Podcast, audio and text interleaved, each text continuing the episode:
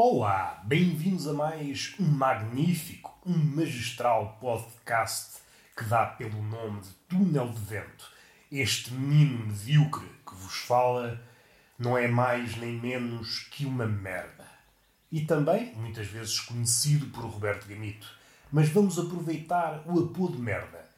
Embora não me favoreça num diálogo, seja ele de pendor encantatório, com o intuito de, por exemplo, engordar uma mulher, para, como é que eu ia dizer de forma subtil, esfrangalhar a peixota, duvido que seja um tema que me favoreça. Ponham-se a debitar estas palavras. Imaginem, está uma mulher vagamente interessada por vós e vocês dirigem-se a ela, todos confiançudos, e dizem esta deixa: sou uma merda. É uma tristeza galopante. É olhar para ela, um olhar que estava vagamente interessado por vocês, a desabar. Toda ela desaba de desinteresse. E vocês morrem por dentro, mais uma vez, acumulando experiências que, chegada à altura da derradeira morte, vos servirão de muito.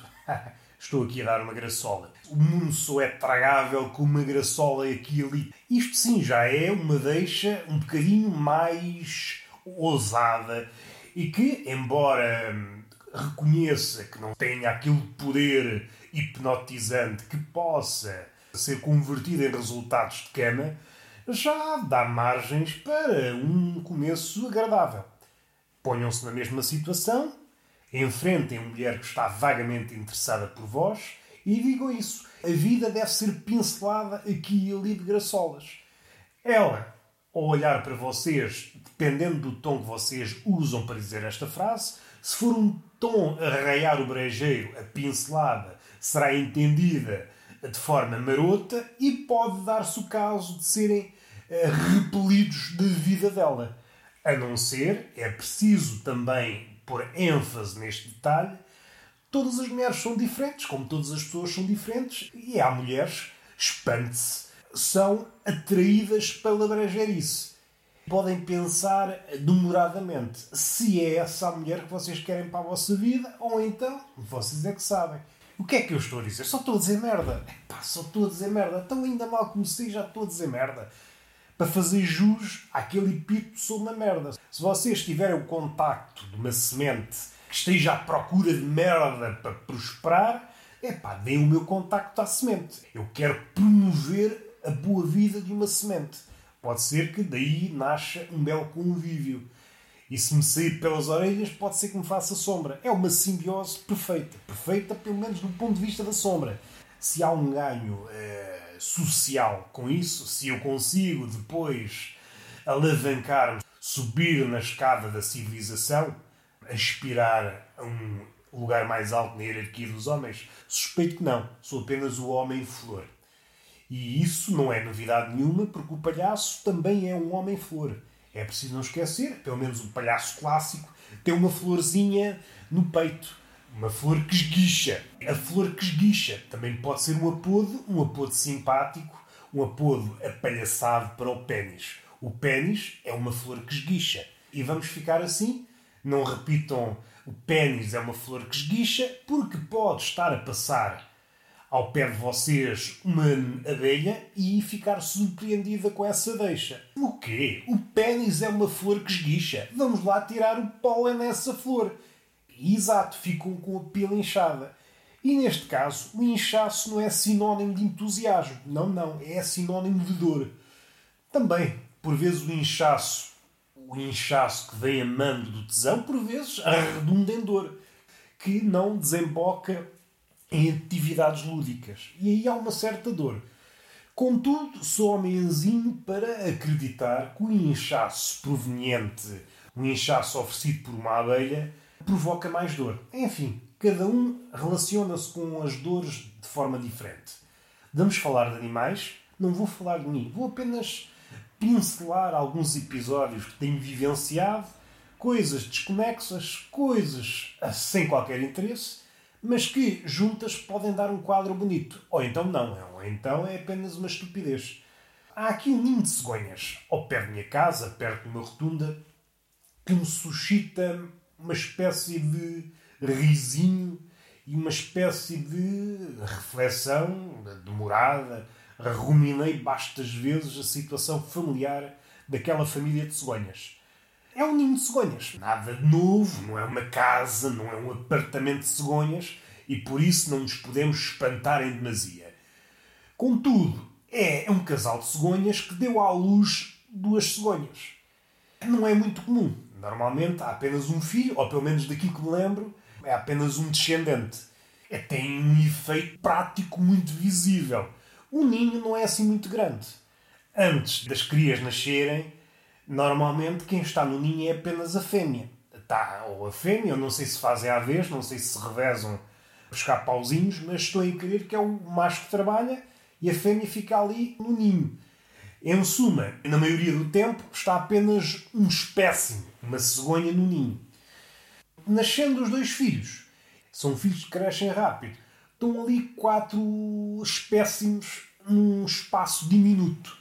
E é muito engraçado, porque eu revejo naquela situação e muita gente rever-se-á naquela situação. É o mesmo que viver numa casa pequenita e ter um filho e verificar que essa casa pequenita parece que está a colapsar, cada vez é mais pequena, porque as crianças crescem, torna-se tudo mais pequeno. É aquela noção que, por exemplo, um sítio, quando nós somos pequenos, parece que é gigante, envolvidos 20 anos, voltamos ao mesmo sítio e pensamos: epá, então eu jogava a bola dentro de uma caixa de sapatos. É este tipo de ideia. E é muito engraçado que eu, por vezes, vejo as quatro cegonhas no ninho, assim muito. quase. como é que eu ia dizer? Não digo embaraçada, por vezes dá, dá-se a situação de uma cegonha abrir as asas e bater com a asa noutra cegonha. E há ali um virar de cabeça, um virar de bico, que, se fosse humanizado, a cegonha diria algo do género, ou pensaria algo do género. Então, não vejo que eu estou aqui eu estou a pensar, imaginando que a cegonha, a cegonha e os animais aprendem alguma coisa, seja a natureza, seja o homem, porque vai tomando a natureza a pouco e pouco. A cegonha, para se adaptar, e qualquer animal para se adaptar, vai vendo o homem ao longe e talvez nos rapine alguns hábitos. Eu estava a pensar isto porquê? Porque me parece que os filhotes já são demasiado grandes. E eu estava a pensar se não sucede a mesma coisa que sucede atualmente. Que os jovens não saem de casa ou saem de casa dos pais muito tarde. Eu estava a entrar na cabecinha dos pais cegonha. Eu estava a tentar entrar na cabeça das cegonhas adultas. Epá, estes gajos, estes filhotes, estes filhos que eu tive o azar de ter, nunca mais saem daqui não, pai, não, mãe, eu tenho medo de voar. Só vou voar a partir dos 30. E a mãe e o pai cegonha pensar, foda-se, que vida é esta? Tenho aqui um centímetro quadrado para mover e estes gajos não saem daqui. É bicho do caraças. Para a próxima vez, usa preservativo. Outro episódio, também com uma ave. Há um casal de pardais, mas sobretudo a fêmea, que frequenta uma tabernazinha perto da minha casa. Convive com as pessoas e convive mais se houver aliciamentos. Muitas vezes pousa na cadeira ao lado e começa a olhar para mim, mas eu percebo que não é um olhar de encanto, não é uma forma de encetar uma conversa. Dá os seus saltinhos, aquelas coreografias de quem andou no TikTok da passarada não, isso é apenas uma fantasia. O que ela quer é ver se há na mesa qualquer coisa para, pescar. Umas migalhazinhas. É isso que ela vai ver. E faz isso em todas as mesas. Se por acaso estiver comigo algo que se coma, se puser essa migalha na mão, ela vem comer-me à mão. Tem uma relação, não digo amiga com o homem, mas sabe que pode espremer o homem para viver melhor. É um pardal de taberna. Só falta beber imperial e levar presunto para casa.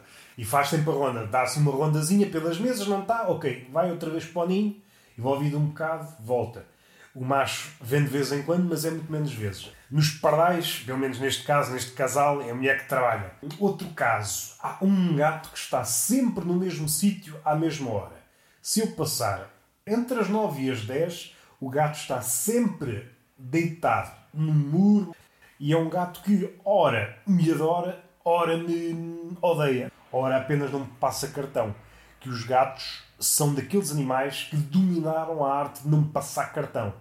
Somos completamente desinteressantes para o gato. Há alturas em que o gato reconhece que temos algum interesse, sim senhor, nem que seja pela via da comida, trazes-lhe petisco, vou interessar-me por ti.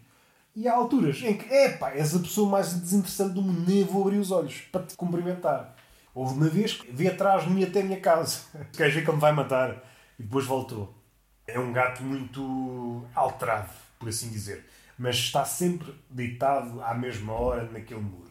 Outro convívio, este é um convívio mais. mais trabalhado com os meus cães. Invejo uma coisa nos meus cães: é a disponibilidade que têm para ver passarada. Se for preciso, passam três horas a olhar para as oliveiras, para um pássaro que em tempo já lá poisou. Eles por vezes até se esquecem que o pássaro já não está lá. E ficam a olhar durante horas. E eu invejo isso. O cão é de alguma forma um, um frequentador de museu. Aquele hum, apreciador de arte que tenta esventrar o significado de um quadro é alguém que se demora. O mesmo acontece com, com o cão. O cão, neste caso, é um cão que, se pudesse, trincava o pássaro, mas estou em crer que lhe dá mais gozo observar. Fica ali todo contente de observar pássaros. Muitas vezes há pássaros, rolas, pombos que dão. Tem um quintal grande, vêm comer, por exemplo, sei lá, milho ou uma coisa assim, e eles não lhe passam cartão porque estão no chão. Não é grande motivo de, de entusiasmo. Um ornitólogo, partindo do princípio que os meus cães são ornitólogos, observar pássaros deve constituir uma espécie de desafio. Um pássaro que está no chão não é bem um pássaro, é para ali uma, é para ali uma lesma com penas. Invejo os cães. Têm aquela veia de poeta japonês que contempla as coisas demoradamente, coisas mínimas, pelo menos ao olhar do ocidental.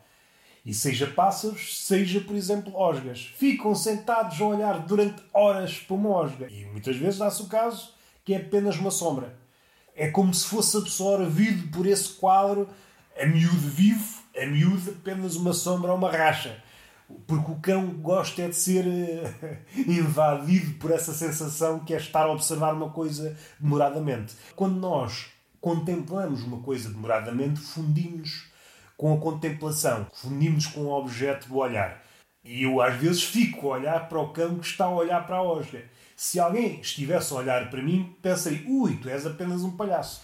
Título que eu não desminto nem consigo refutar porque não tenho estudos para tal. Vamos finalizar o podcast. Foi um podcast estúpido, como já vem sendo a panágio. Não há palmada no rabo. Vocês devem ter aprendido tudo ontem, salvo erro, ontem deu uma palmada. Devem estar ainda a digerir a matéria. Talvez arrisque a um beijo na bochecha porque o carinho deve ser também fomentado. Não devemos esquecer as vias do carinho. Até à próxima.